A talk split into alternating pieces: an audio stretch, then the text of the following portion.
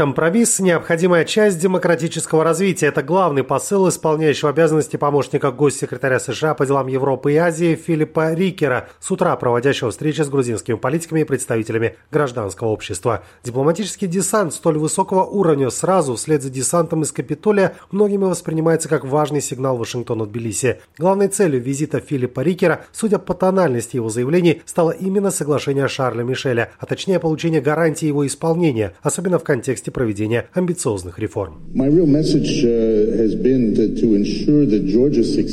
Хочу отметить, что демократические институты Грузии со дня признания добились значительного прогресса, но еще многое предстоит сделать. Конечно, реформа судебной системы очень важна, и грузинский народ этого заслуживает. Следует учитывать все вопросы, такие как отбор судей, их продвижение по службе, дисциплинарные вопросы и так далее. Все это нужно решать путем реформ. Соглашение 19 апреля стало шагом вперед в этом отношении, а это означает, что работа Работа над реформами должна продолжаться, что важно. Эта работа должна быть очень инклюзивным процессом. Uh, При этом Рикер показал очень хорошую осведомленность в главных проблемах, перед которыми стоит страна, отмечает председатель Ассоциации молодых юристов. По словам Николоза Симонишвили, одной из основных тем были судебная реформа и клановость управления в системе правосудия.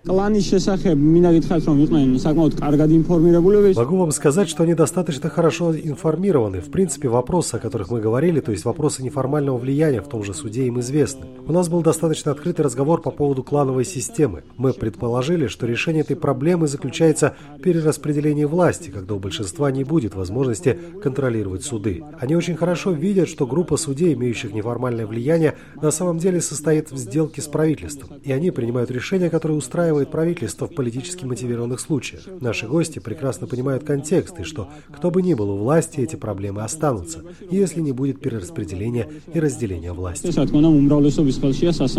В правительстве же визит высокопоставленного американского дипломата назвали очень позитивным. Премьер-министр страны Иракли Гарибашвили, комментируя встречу в своем твиттере, предпочел акцентировать внимание не на проблемах, а на успехах в стратегическом партнерстве. У нас была очень позитивная встреча с исполняющим обязанности помощника госсекретаря Рикером. Этот визит является яркой демонстрацией растущего интереса и участия США в регионе Южного Кавказа. Мы сосредоточились на ключевых направлениях грузино-американского стратегического партнерства, а также региональной безопасности и сотрудничестве. Сам Рикер заявил о полной поддержке суверенитета, территориальной целостности и внешнеполитического вектора Грузии со стороны Соединенных Штатов, но отметил и существующие проблемы. В частности, дипломат дал понять от того, как правящая партия и оппозиция будут исполнять положение соглашения от 19 апреля, зависят как инвестиции и безопасность, так и евроатлантическое будущее страны.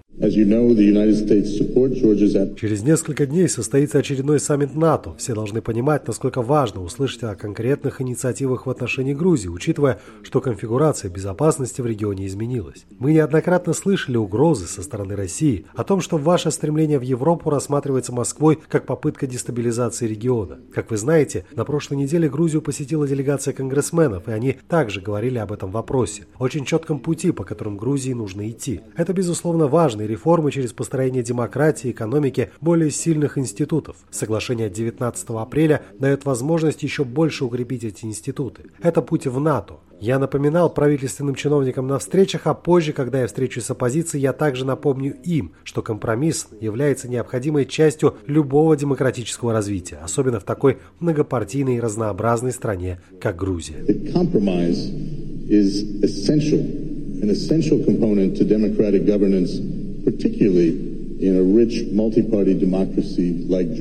Заявил Филипп Рикер. Впрочем, недвусмысленный намек на необходимость присоединения к соглашению всех политических сил должного эффекта не возымел. Единое национальное движение по-прежнему не намерено ставить подпись под документом. При этом главная оппозиционная партия все же собирается заниматься парламентской деятельностью. Сегодня Комитет по процедурным вопросам и правилам поддержал регистрацию парламентской фракции «Единое национальное движение. Сила в единстве». Она будет состоять из 32 членов. Возглавит представительство ЕНД в парламенте Хатья Декануидзе. Нацдвижение считает главной проблемой не отсутствие партийной подписи под соглашением, а присутствие грузинской мечты во власти. У нас был аналогичный разговор с сенаторами. Мы говорили о том, как усилилось влияние России в период правления грузинской мечты в Грузии. Мы продолжим разговор на эту тему с господином Рикером. Заявила представитель ЕНД Нона Мамулашвили. При этом в той части оппозиции, которая подписала соглашение, все же надеется, что Филипп Рикер сумеет убедить партию Михаила Саакашвили не торпедировать с таким трудом достигнутые договоренности. Владимир Унанянц для «Эхо Кавказа», Тбилиси.